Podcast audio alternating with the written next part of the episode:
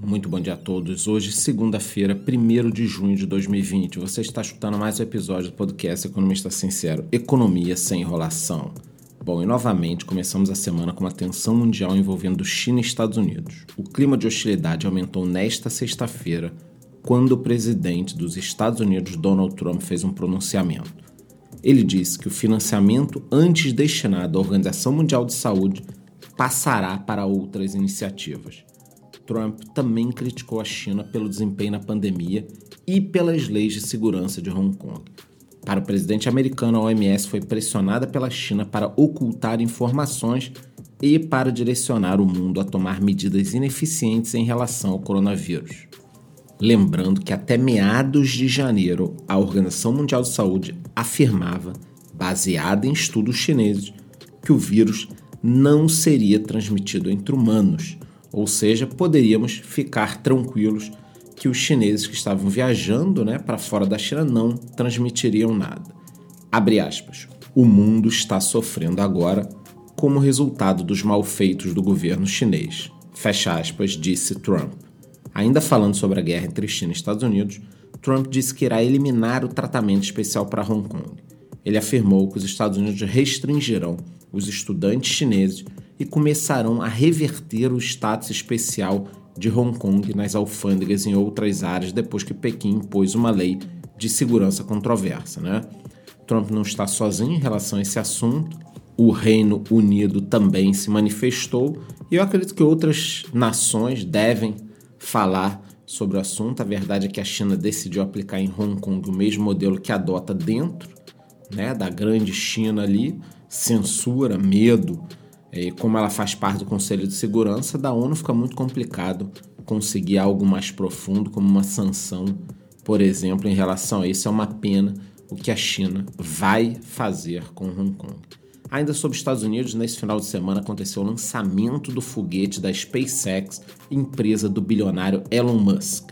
O foguete, com dois astronautas, foi lançado no sábado na Flórida e levou quase 20 horas para chegar até a estação espacial, que fica a 400 quilômetros da Terra. É um marco na corrida espacial, já que é a primeira nave comercial a levar humanos para o espaço, tá? Esses astronautas devem ficar até agosto na estação. E um dos grandes diferenciais desse sistema utilizado pela SpaceX em relação aos modelos antigos norte-americanos é que é possível reutilizar diversas vezes os foguetes que antes eram perdidos a cada lançamento. A verdade é a seguinte: nunca aposte contra Elon Musk. Já do outro lado do mundo, o Ministério da Saúde da Rússia anunciou o registro do primeiro antiviral eficaz no combate ao coronavírus. O Afivavir apresentou grande eficácia durante ensaios clínicos de acordo com o Fundo de Investimento Direto da Rússia. Abre aspas. O Afivavir não é apenas o primeiro medicamento antiviral registrado na Rússia para tratar o coronavírus, mas talvez o medicamento mais promissor para curar a Covid-19 em todo o mundo. Fecha aspas, disse o diretor do fundo. Bom, vamos aguardar mais informações durante a semana. Se funcionar na Rússia, é claro que pode ser levado para todo mundo. Segundo eles, o medicamento já foi inclusive testado clinicamente com um tempo recorde, né?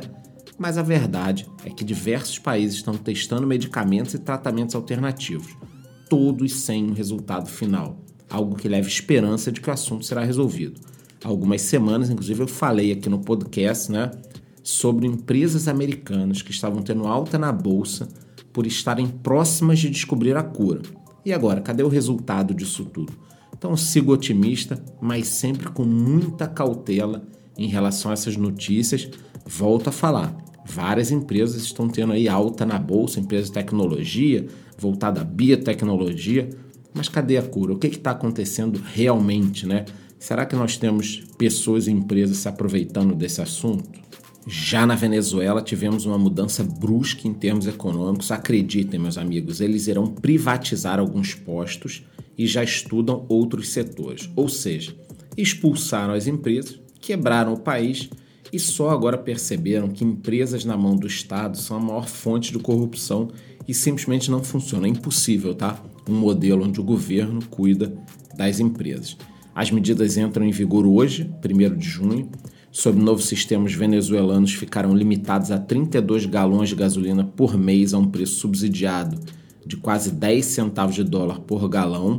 Já quantidades ilimitadas terão preço de 1 dólar e 90 o galão e serão vendidas numa rede de 200 postos de gasolina que o governo privatizou para empresários não especificados. Então, provavelmente ainda teve rolo aqui de vender as empresas para os próprios amigos. Isso pode ser, inclusive, até um, uma saída para o governo Maduro. Né?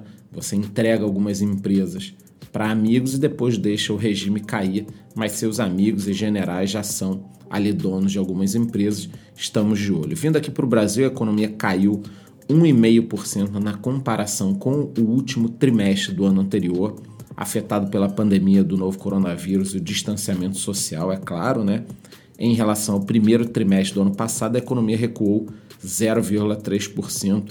Voltamos ao patamar de 2012. O Brasil não cansa de voltar no tempo, né? E um levantamento feito pela Associação Brasileira de Locadores de Automóveis mostrou que houve uma queda de mais de 90% no volume dos aluguéis de carros para lazer ou negócios e de 20% para frotas, que são aquelas empresas, órgãos públicos, governo. Então, 90% lazer e negócio e 20% para essas frotas. Isso tudo desde o início da pandemia são números assustadores. E a pergunta que fica é: de quanto tempo precisaremos para resolver isso tudo? As empresas do setor, será que elas vão aguentar? Nos Estados Unidos, a Hertz já gritou por lá, empresa enorme, lembra, eu já comentei aqui no podcast, 700 mil veículos, deixou um papagaio no mercado aí de quase 20 bilhões de dólares, a situação é muito grave. Também houve uma queda na procura por aplicativos de corrida, como Uber, Cabify e 99, setor que representa 20% das locações. Já o consumo de vídeo e áudio online, chamado streaming, aumentou e se consolidou no Brasil. Entre usuários de internet, 74% assistindo a programas, filmes, vídeos e séries. E muitas empresas estão surfando essa onda digital, como a CIA, por exemplo. A empresa teve crescimento exponencial nos canais digitais no segundo trimestre. Abre aspas, chegamos a ter picos de 800% em vendas. Depois do dia 15 de março, todo dia uma Black Friday para nós, fecha aspas, informou o presidente da empresa. Hoje, das 300 lojas no país, apenas cerca de 13% delas estão abertas, da CIA. No primeiro trimestre, eles registraram uma alta de 53% nas vendas online mas em maio, especificamente, o e-commerce da CIA atingiu um crescimento de 480% na comparação com o mesmo período de 2019. As vendas por aplicativo representaram mais de 50% do comércio eletrônico da companhia. Elas subiram 174% no primeiro trimestre e em abril ultrapassaram 600%. É claro que isso está acontecendo, é lojas fechadas, as pessoas estão comprando online e algumas empresas estão se beneficiando, saíram na frente, construíram aplicativos, construíram sites, estão fazendo um relacionamento com o cliente. É uma forma de sobreviver. Isso aqui, ó, não segura uma empresa não, tá, pessoal? Ah, cresceu tanto, a empresa está bem. Não, não tá não, tá? Isso aqui vai garantir a sobrevivência não o lucro. Não foi só a C&A que viu as vendas online explodirem, é claro, a Via Varejo foi outro case, o que se refletiu nas ações, com alta de 35,08% pelo segundo mês consecutivo. A Via Varejo ficou entre os maiores ganhos do Bovespa. Outra empresa que viu as ações se valorizarem na última semana foi o Banco do Brasil, mas por outro motivo, pela fala do ministro da Economia, que indicou que tem intenção de privatizar o banco. Já em relação a criptomoedas, o que se discute atualmente é o papel do Bitcoin em meio a toda essa discussão de censura na internet. No momento, uma unidade de Bitcoin está cotada a 9.500 dólares. Ele já tentou ultrapassar os 10 mil dólares algumas vezes nas últimas semanas, mas sempre recuou depois abaixo dos 9 mil dólares. Vamos aguardar essa semana. Agora falando sobre as últimas notícias, o petróleo no momento apresenta uma leve queda, cotada a 35 dólares. Lembrando que dias atrás estávamos falando de petróleo a 19 dólares, ou seja, Nesse mercado já saímos do fundo do poço. Petróleo estava 70 dólares, caiu para 19, voltou para 37 ontem e agora na madrugada já está a 35 dólares. Já os mercados futuros operam indicando um recuo leve em função de toda essa tensão nos Estados Unidos, né? Essa violência já chegou lá próximo à Casa Branca, então acho que durante essa semana esse será o grande direcionador. Conflito dos Estados Unidos e toda essa confusão entre Estados Unidos e China, mas eu estarei cobrindo para vocês em tempo real lá no meu Instagram. Desejo uma ótima semana, muito bom dia.